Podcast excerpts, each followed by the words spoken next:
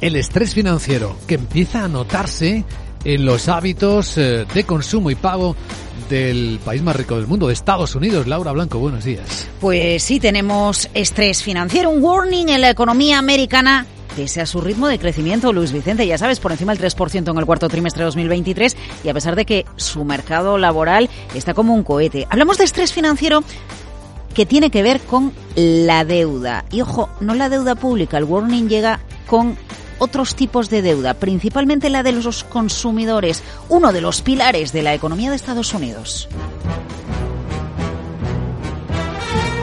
Lo que está sucediendo es que pese al buen estado de salud de la economía americana, cada vez más ciudadanos tiran de tarjeta de crédito. Y es ahí donde tenemos el problema en Estados Unidos, la morosidad en tarjetas de crédito. Porque sabes qué, sube un 50% en 2023 y son datos de un muy fiable Reserva Federal de Nueva York.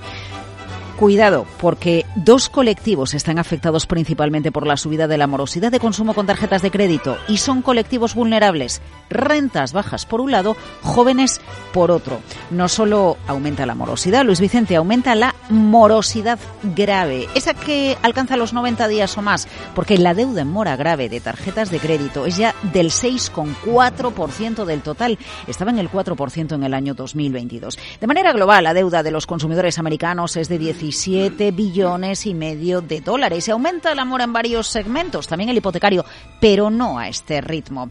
Em, esto es vulnerabilidad, esto es estrés financiero, porque ¿qué sucedería si empieza a tropezar Estados Unidos? Em, se consume a crédito porque se han acabado las ayudas directas que se dieron con el COVID.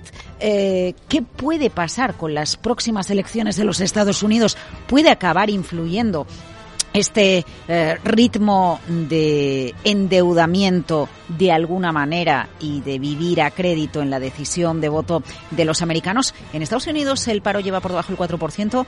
24 meses es la mejor racha desde los años 60. Todo el mundo admira el brillo de la economía de Estados Unidos, pero sí algo falla. Dicen que lo importante no es tanto el nivel de mora alcanzado en el consumo a crédito. El problema es la rapidez de la subida, la subida de esa mora de un 50% en un año. Y ojo, Luis Vicente, hay otra gravedad en el consumo a crédito, préstamos para automóviles, porque el 7,7% de los préstamos para automóviles también está en mora. Y si fuera poco, el problema del crédito al consumo, ojo a la banca mediana. ¿Recuerdas a New York Community Bank Corp, el banco que rescató a Signature Bank eh, el año pasado cuando se desató, después de que se desatara en marzo la crisis de la banca mediana en Estados Unidos? Pues Moody's le ha bajado la calificación de deuda basura, el título lleva días desplomándose y vuelve a merodear por la economía americana el riesgo de la exposición a la deuda y a los tipos de interés de los bancos medianos en Estados Unidos.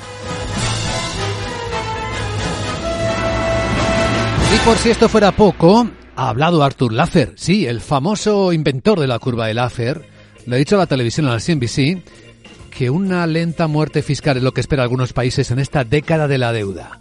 Dice Laffer Predigo que los próximos 10 años serán la década de la deuda. La deuda a nivel mundial está llegando a un nivel demente. No terminará bien.